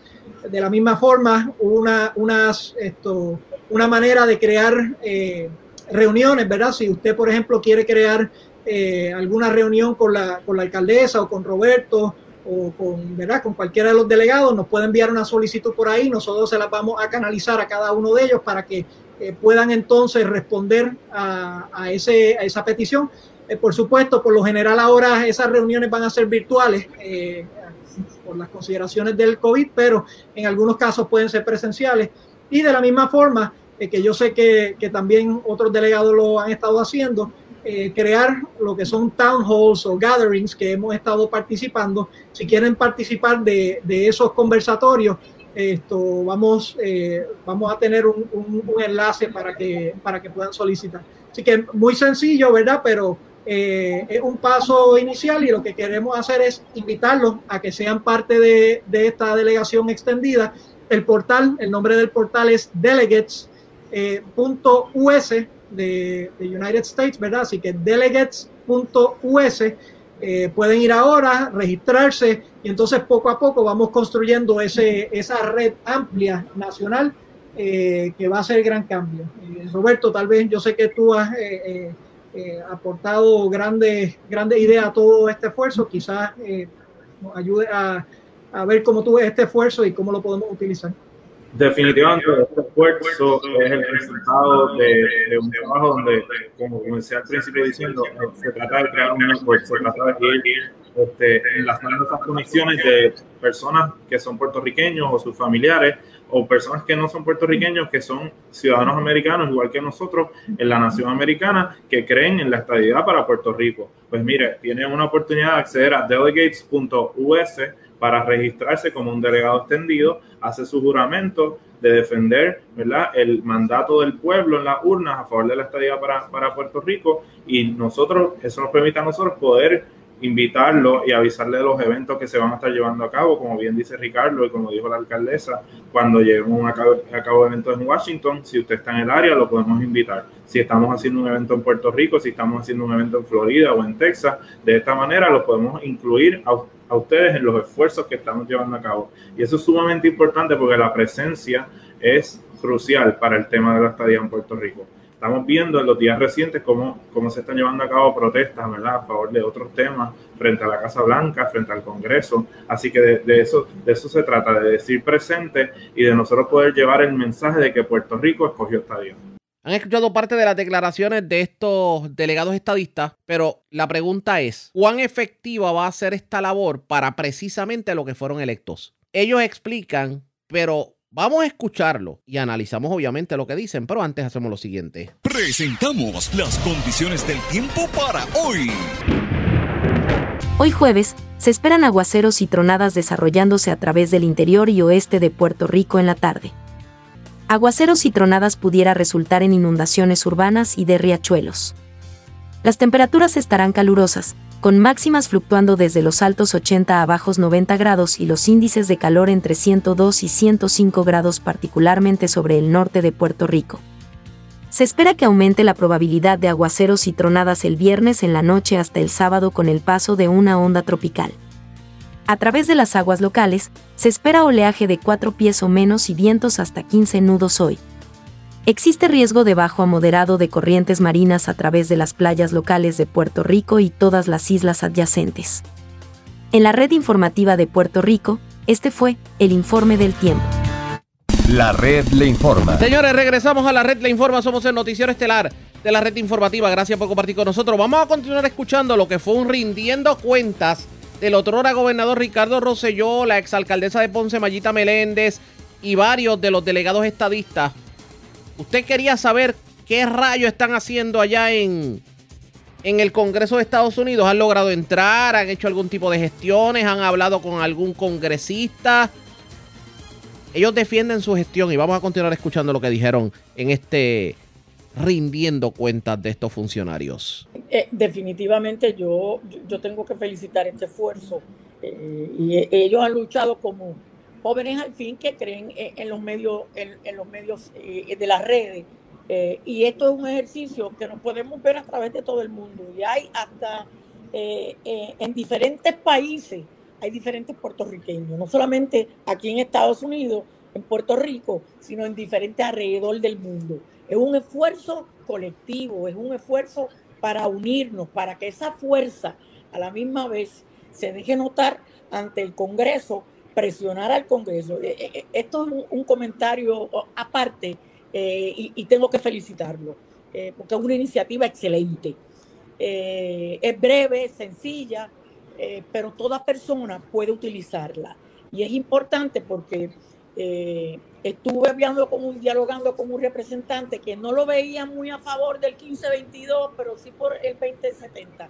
Tan pronto dijimos que íbamos a estar visitando distritos que íbamos a estar en forma virtual, cambió su versión. Cambió su versión y se vio, ah, pues avísenme cuando vayan a mi distrito porque voy a acompañarlo. Eh, es para que el pueblo vea que ese gesto de ustedes y esta gestión es excelente y conlleva a la misma vez un tipo de presión positiva que puede ayudar también a que más puertorriqueños demostremos con una marcha gigante para el año que viene eh, y dejemos establecido en Washington que sí, trabajamos unidos porque por el bienestar del pueblo, por lo que todo el mundo quiere, la equidad. Los felicito. Eh, Ricardo, y es como tú bien dijiste al principio, esto es un primer paso de una iniciativa aún más grande. La plataforma tiene la capacidad de poder seguir creciendo y más adelante estaremos añadiendo los upcoming events, las distintas cosas en el calendario, tanto en Washington como en Puerto Rico. Todas las actividades. Y las plataformas de cada uno de, de, de los delegados. Así que me imagino que quieres abundar un poco más de eso. Sí, sí, claro que sí. Eh, eh, lamentablemente mis mi habilidades de, programa, de programador no son las mejores, pero eh, seguimos batallando eh, poco a poco. Eh, como, como, bien, como bien mencionó Roberto, nosotros queremos que este portal también sirva de plataforma para, para que puedas tomar acción, ¿verdad? para que como ciudadano puedas conectarte con lo, los delegados, hay otros, te puedas conectar con otras organizaciones estadistas, ¿verdad? Nuestro objetivo es que todas las organizaciones estadistas trabajemos al unísono eh, con, este, con este esfuerzo, que la gente pueda descargar lo que son los puntos principales para apoyar el proyecto 1522, entre otras iniciativas que se, que se van a estar llevando a cabo. y en todo esto, ¿verdad? Quizás llevándolo atrás, lo que queremos es que sea un portal que sirva de vehículo para cumplir nuestras aspiraciones en común, ¿verdad? Y aquí, y aquí más o menos es que lo lo establezco, la, lo dejo. Nuestra delegación está trabajando en, un sinnúmero de cosas, ¿verdad? Como reitero el punto de Roberto, eh, hay ciertas iniciativas que, los trabaja, que se trabajan individuales, hay ciertas iniciativas que se trabajan en colectivo, como toda la delegación, y hay ciertas iniciativas que son grupos dentro de la delegación. Eso es normal, pasa en, todas, en todos los eventos. Lo importante es el, el objetivo que esto va a tener. Y la alcaldesa habló un poquito sobre, sobre eso, ¿verdad? Es de imaginar, imaginar que eh, podemos tener una red tan potente que podemos definir elecciones en distritos congresionales. Imaginar y trabajar para eh, poder tener un poder de convocatoria con la gente, con un objetivo en común, eh, para hacer ciertos eventos que no se podían hacer antes. Imaginar que todas estas personas o colaboradores de esas personas puedan conectarse después en redes sociales y aumentar el esfuerzo de las redes sociales, que yo sé que tiene a los opositores de la estadidad muertos del miedo. Eh, y eh, imaginar otras iniciativas que tal vez no estamos discutiendo hoy, pero que emanan de esa conversación con ciudadanos americanos eh, que residen en Puerto Rico o en los Estados Unidos para, para, adelantar la causa de la, de la, igualdad. Como último punto, el tener estos delegados tanto en la isla como en los Estados Unidos es muy poderoso, porque en los estados muchas, y yo sé que ustedes han recibido este insumo también en el pasado, eh, muchas de las veces nuestros compañeros dicen cómo podemos ayudar, los puertorriqueños que viven en los estados, cómo podemos ayudar. Eh, a mi entender, eh, ahora es el momento verdadero para poder presionar ese voto. Ustedes son nuestra voz y poder político en los estados. Son más puertorriqueños en los estados que en la isla. Y si nos organizamos, ese poder político va a hacer cambios en las mentalidades de los congresistas porque van a saber que sin la igualdad no van a tener nuestro, nuestro voto. Y el resultado va a ser cosas como las que vimos ayer. Washington, D.C. lo está haciendo, están haciendo movimientos para el derecho al voto que se le está restringiendo a distintas personas. Pues oiga, eh, en Puerto Rico se nos restringe a todos, a todo el derecho al voto. Si esa es la conversación nacional, vamos a encadenarnos con ella.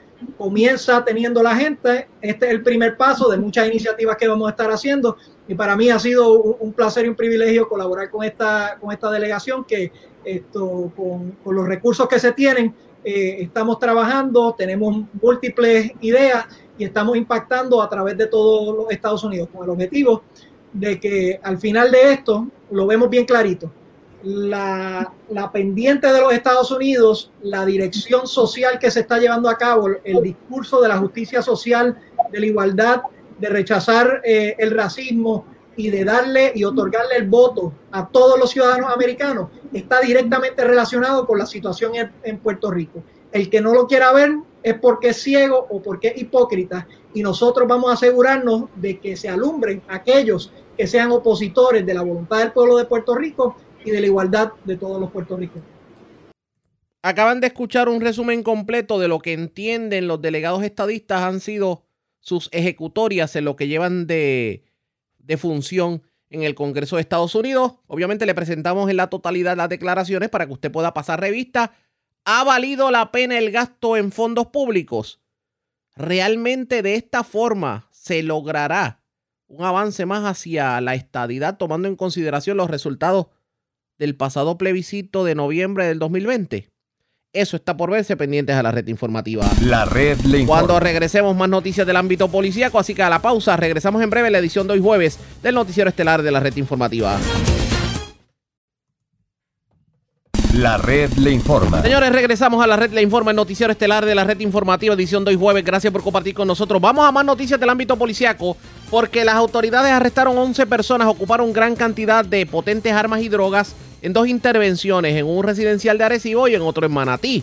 También un joven murió luego de chocar con su jet ski con rocas. Esto ocurrió en las costas de Arecibo. Y también en Arecibo, señores, parece que una persona que no lo atendían con su desempleo se puso bravito en las oficinas del Departamento del Trabajo. Esposó a uno de los empleados, una empleada, para que lo atendiera y agredió a otros empleados. Esta persona fue arrestada en el lugar. Mayra Ortiz, oficial de prensa de la policía en Arecibo, con detalles. Saludos, buenas tardes. Buenas ¿Qué tardes. información tenemos? Ayer, en horas de la mañana, este, ocurrió un incidente desgraciado de persona muerta en el barrio Pueblo, sector Puntilla, en el pueblo de Arecibo, según informa el agente Xavier Santiago del precinto 107 de Arecibo, que mientras el joven Brian Adiel Pérez Zaraga, de 28 años y residente de este municipio, se encontraba en su jet ski en el lugar antes mencionado, este impacta las piedras, provocando que falleciera en el acto. Pérez fue transportado al Hospital Doctor Center de Manatí, atendido por el médico de, turno, quien indicó que el mismo no tenía signos vitales. Continúa con la investigación el agente Dani Correa de la División de Homicidio del área Arecibo, en unión al fiscal de turno de la Fiscalía de Arecibo. También ayer se reportó a través del sistema de emergencia 911 una persona agresiva en horas de la mañana en el Departamento del Trabajo, el cual ubica en la avenida José de Diego, en el pueblo Arecibo, según informa el sargento Alex Novoa González, supervisor del precinto 107 de Arecibo que se personó al lugar antes mencionado, donde arrestó a Eliezer Martínez Galán, de 37 años y residente de este municipio, ya que este le puso unas esposas a una de las empleadas del lugar. Además, agredió a varios empleados de dicha agencia. Continúa con la investigación el agente Ismael Ferret de la División de Homicidio del área Arecibo, que hoy en, en horas de la mañana estará sometiendo el caso. También ayer en horas de la tarde, la División de Drogas del área de Arecibo preparó dos planes de trabajo de vigilancia y arresto, uno en el residencial Bellavista en el pueblo de Arecibo y el otro en el residencial Villa Evangelina en el pueblo de Manatí. Esto con la cooperación de las siguientes divisiones, droga Aguadilla, droga Metro, droga Cagua, droga Humacao, droga Fajardo, el plan integral, el Strike Force, el ICE, el K9, vehículo hurtado, la UMA, operaciones tácticas, viviendas, CRADI, el CRADI, vehículo hurtado, este, inteligencia, arrestos especiales, unidad grúa y personal del área Arecibo como producto de la vigilancia realizada en el residencial Bellavista en el pueblo de Arecibo se logró el arresto de Josué Rivera Ríos, de 32 años y residente de este municipio. A este se le ocupó una bolsa de marihuana, una bolsa de crack, un vehículo Nissan Versa color negro. Se arrestó a Héctor Ramos Santiago, de 65 años. A él se le ocupó una bolsa de marihuana. A José Duperoy Díaz, de 45 años. A él se le ocupó un vehículo Toyota Tercel a David del Valle Maldonado, de 45 años, se le ocupó una bolsa de marihuana, una bolsa de crack y un vehículo Ford. También a Carlos Colón Montalvo, de 51 años, se le ocupó una bolsa de marihuana y una bolsa de crack. Yomar Molina González, de 27 años, se le ocupó 29 bolsas de marihuana, 80 bolsas de cocaína, 105 bolsas de crack, 10 de, de heroína, 1.237 dólares en efectivo a Wilfredo Rosario Hernández como producto de la vigilancia y arresto del residencial Villa Evangelina en el pueblo de Manatí, se logró el arresto de Chajay Matos Natal, de 28 años, residente del pueblo de Manatí.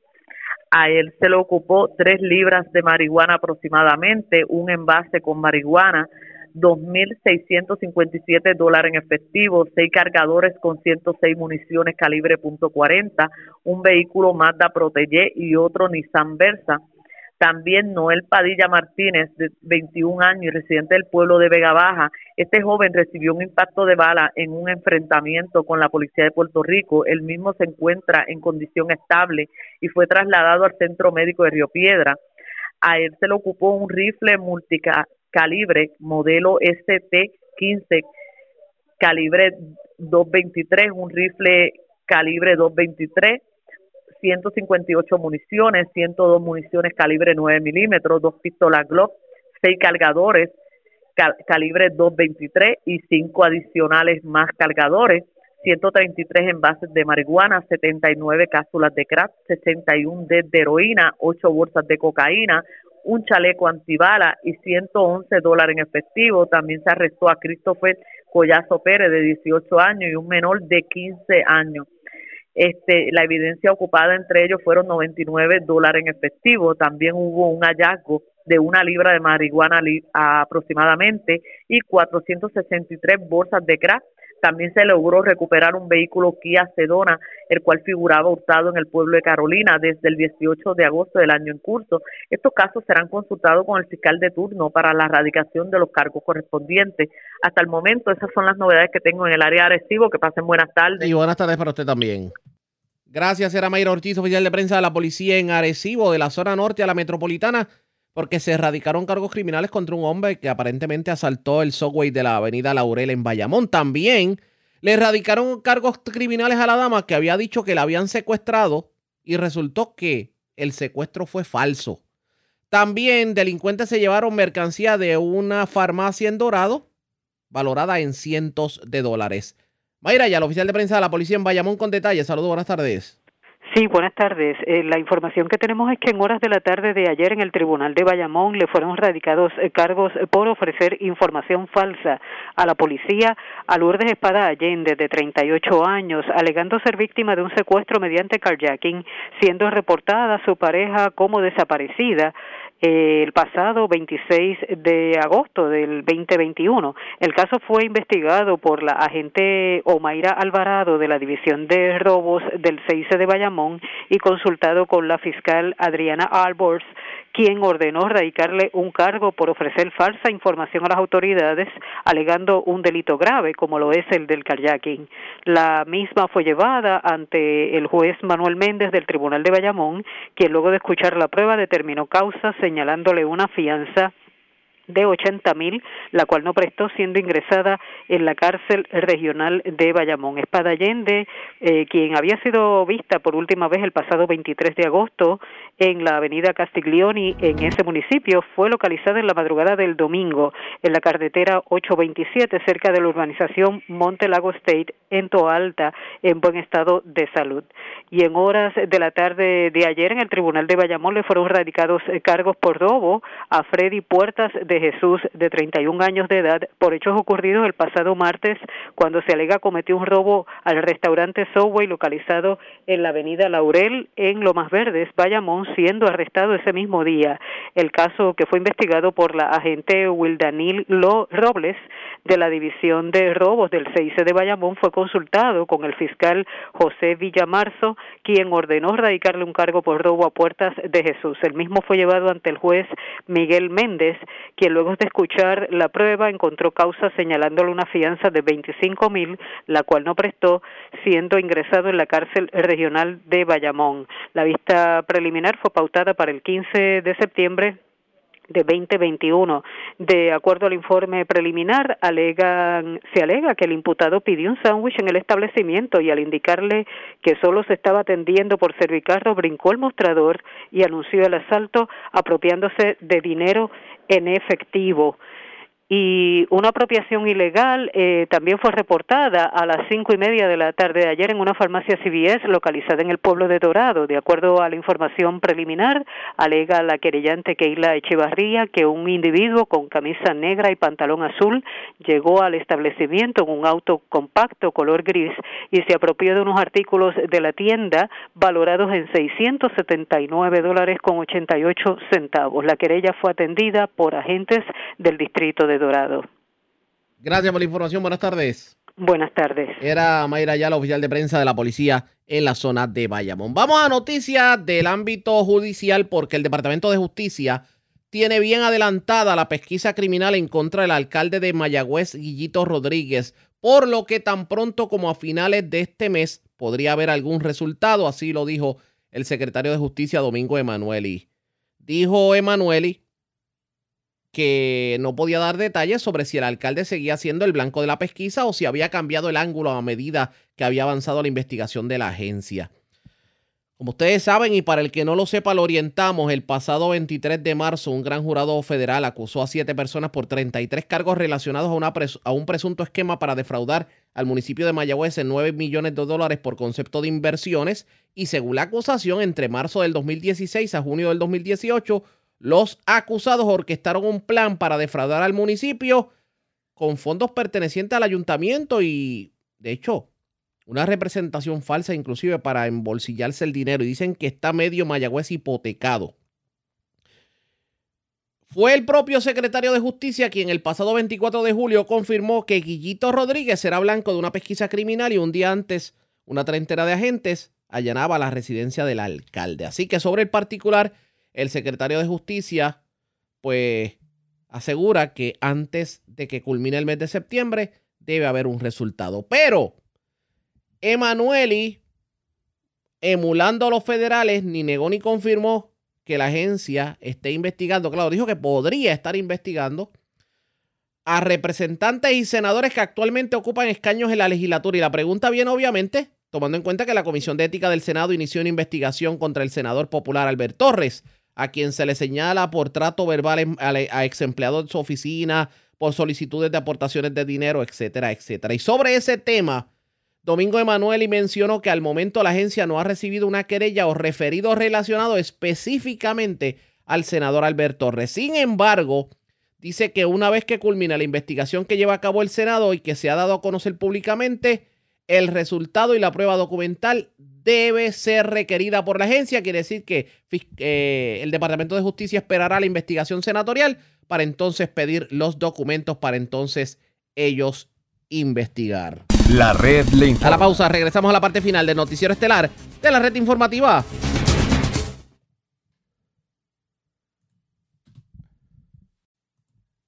La red le informa. Señores, regresamos esta vez a la parte final del noticiero estelar de la red informativa de Puerto Rico. ¿Cómo está Estados Unidos? ¿Cómo está el mundo a esta hora de la tarde? Vamos a la voz de América. Yoconda Tapi y John Burnett nos resumen lo más importante acontecido en el ámbito nacional e internacional. El Departamento de Estado de Estados Unidos asegura que sus esfuerzos para lograr la salida de los estadounidenses que aún permanecen en Afganistán continúan al igual que buscan ayudar a la mayor parte de afganos que cuentan con documentos necesarios para salir del país, pero que no alcanzaron a hacerlo antes del retiro total de las tropas estadounidenses. La subsecretaria de Estado, Victoria Nuland, dijo que se está analizando todas las opciones y rutas posibles para continuar con esta tarea y reiteró que las vías diplomáticas serán las que encuentren el camino para hacerlo. Estos esfuerzos no terminaron el 31 de agosto y no terminarán hasta que hayamos asegurado la evacuación de los ciudadanos estadounidenses, los cooperantes y las personas que trabajaron con nosotros y que sirvieron al pueblo estadounidense. Nuland destacó que la situación en Kabul y otras regiones es muy volátil y enfatizó en que los talibanes tienen que demostrar que pueden mantener la seguridad ahora y advirtió que los contactos con ellos se han realizado durante el proceso de evacuación que concluyó esta semana, pero dijo que aún continúan. Continuaremos teniendo conversaciones que sirvan a nuestros intereses, al igual que a nuestros aliados y socios. En tanto, afganos temerosos de permanecer bajo el dominio talibán están apresurándose a llegar las fronteras, mientras los talibanes han declarado una amnistía para todos los afganos que trabajaron con fuerzas extranjeras durante la guerra que comenzó cuando fueron derrocados del poder en 2001 por su negativa de entregar al líder de Al Qaeda Osama Bin Laden después de los ataques del 11 de septiembre. Yoconda Tapia, Voz de América, Washington. El Pentágono anticipa un nuevo enfoque en la estrategia contra el terrorismo que no requiere presencia de tropas en el exterior del país. El reporte con Jorge Agobián. Mientras una misión termina, otras deben continuar, dijo el secretario de Defensa este miércoles en la primera señal de un giro al timón de la estrategia contraterrorista de Estados Unidos, tras la retirada de tropas de Afganistán. Eso significa incansables esfuerzos antiterroristas contra cualquier amenaza para el pueblo estadounidense desde cualquier lugar. Significa trabajar con nuestros socios para afianzar la estabilidad en la región alrededor de Afganistán. Y significa un nuevo enfoque para nuestro liderazgo en este joven siglo. Las declaraciones del alto mando militar ocurren mientras arrecian las críticas republicanas al presidente Biden. La amenaza a nuestro país y a los intereses estadounidenses crecerá y crecerá. Estamos menos seguros como resultado de esta herida autoinfligida. El grupo más crítico lo responsabiliza por las vidas de 200 estadounidenses y miles de afganos aliados que quedaron atrás.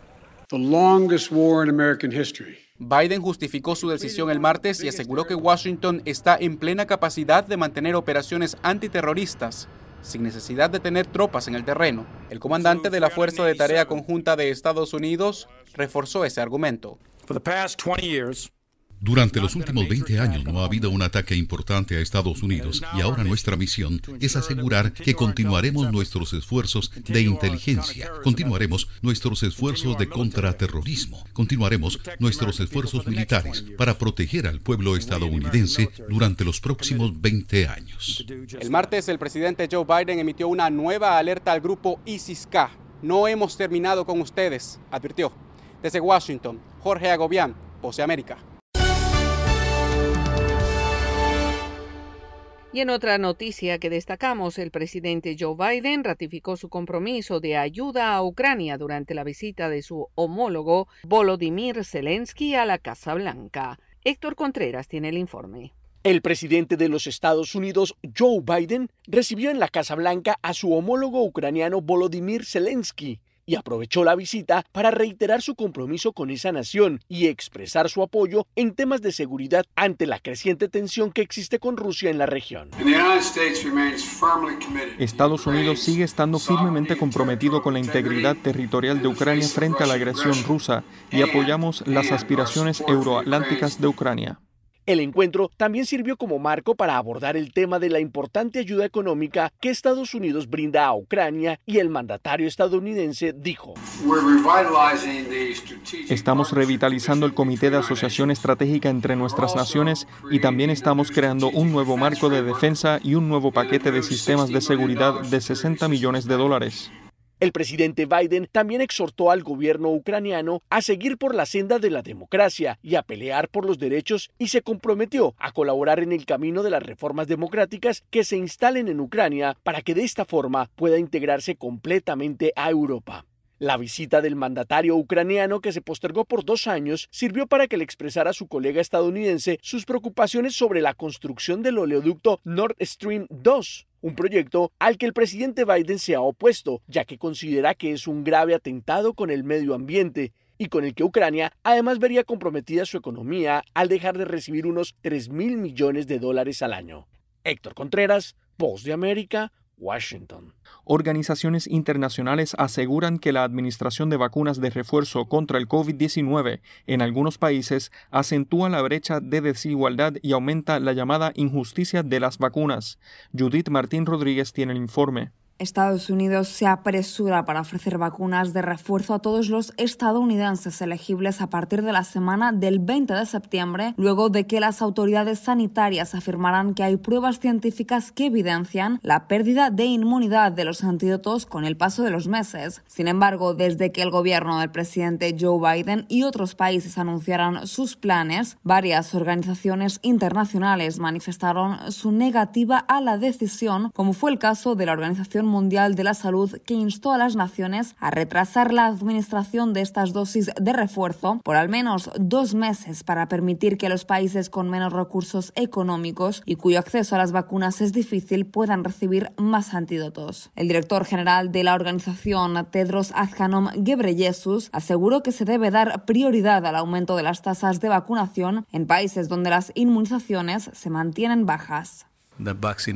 La donación de vacunas o el intercambio de vacunas me han decepcionado porque hasta ahora 4.800 millones de dosis se han administrado a nivel mundial, el 75% de las cuales se encuentran en 10 países. 10. Y si tomas África, la cobertura de la vacuna es inferior al 2%. ¿Creen que esto es aceptable? Lo llamamos la injusticia de las vacunas y el nacionalismo de las vacunas y esto no es bueno. Y les pedimos a esos que controlan las capacidades de producción, que son principalmente los países del G20, que lideren este esfuerzo colectivamente. Judith Martín Rodríguez, Voz de América. Y en ese mismo tema, el gobierno de los Estados Unidos denomina la pandemia de los no vacunados a la creciente cantidad de casos de COVID-19, generando críticas en algunos sectores. Cristina Caicedo Smith tiene este reporte. El incremento de casos de contagios y hospitalizaciones provocados por la variante Delta del COVID-19 y la baja tasa de vacunación en algunos sectores de la población estadounidense ha motivado al gobierno del presidente Joe Biden y su equipo de trabajo a calificar la situación como la pandemia de los no vacunados, desatando una fuerte polémica entre algunos especialistas. Varios estudios en los que se basó el gobierno demuestran que la tasa de hospitalizaciones entre adultos no vacunados es 17 veces más alta que entre los que están completamente inmunizados, un dato que respalda el término usado por el mandatario estadounidense. Sin embargo, algunos especialistas no están de acuerdo con el uso de esta etiqueta al considerar que estigmatiza a las personas y no tiene en cuenta a los casos de aquellos que estando totalmente vacunados de todas maneras contraen el COVID-19, lo que ha hecho que la las entidades de salud recomienden volver al uso de la mascarilla. Ese es el caso del doctor Eric Topol, profesor de medicina molecular en Script Research en La Joya, California, que afirma que si bien los no vacunados son el mayor motor para la propagación, no se debe olvidar a los vacunados que también están en esto, en buena parte debido a la variante Delta. Además, el doctor Topol destacó que en estados como Luisiana, el 10% de los pacientes hospitalizados son personas que están totalmente vacunadas. Por otro lado, Robert Blendon, que hace parte de la Escuela de Salud Pública T.H. Chan en la Universidad Harvard, dice que usar este rótulo resulta provocativo, pues algunos no vacunados se oponen a las políticas del gobierno y cuando el panorama se agita, más ellos se convencen de no ceder. Cristina Caicedo Smith, Voz de América, Washington. Autoridades sanitarias en Bolivia continúan impulsando el plan de vacunación para lograr inmunidad en el menor tiempo posible, aunque tropiezan con algunos inconvenientes. Fabiola Chambi tiene el reporte. Ante la alerta de una cuarta ola, Bolivia avanza en la inmunización con las vacunas disponibles, AstraZeneca, Pfizer y principalmente la china Sinopharm y la Janssen del laboratorio estadounidense Johnson Johnson, mientras aún espera la segunda dosis de la rusa Sputnik V, que mantiene en incertidumbre a una parte de la población. La distribución principal de la vacuna Janssen se realizó en las áreas rurales del país, como explicó a La Voz de América el jefe de epidemiología del Servicio Departamental de Salud de Cochabamba, Rubén Castillo. Hemos destinado cierta cantidad a los municipios de área rural por la facilidad de conservación, principalmente de la vacuna, y de la dosis aplicable, que es única y es accesible a la población. Sin embargo, el plan de vacunación avanza con lentitud y hay regiones que aún están lejos de la inmunidad de rebaño, porque persiste la desconfianza y los temores de la ciudadanía, como relató Sofía una ama de casa. No quería vacunarme, tenía miedo porque decían que uno se enferma, uno se pone peor. En respuesta a esta preocupación, el epidemiólogo Rubén Castillo aseguró. Estamos impulsando para que tomen ciertas medidas estratégicas para ampliar las coberturas que tenemos. Mientras, en el departamento de Santa Cruz, el secretario de Salud y Desarrollo Humano, Fernando Pacheco, aseguró que tienen el objetivo de lograr la inmunización de rebaño del 50% de la población hasta finales de este mes. Estaríamos pasando el 70% de la población con primera dosis y lógicamente es un esfuerzo que ha sido todo un pueblo. Según datos del Ministerio de Salud y Deportes en Bolivia, más de 6 millones de personas fueron vacunadas con la primera dosis y con la primera y segunda dosis en otros casos. Fabiola Chambi, Voz América, Bolivia. La red le informa. Bueno, señores, enganchamos los guantes. Regresamos mañana viernes a la hora acostumbrada, cuando nuevamente a través de Cumbre, de Éxitos 1530, de X61, de Radio Grito y de Red 93, que son las emisoras que forman parte de la red informativa, le vamos a llevar a ustedes resumen de noticias de mayor credibilidad en el país. Hasta entonces, que la pasen bien.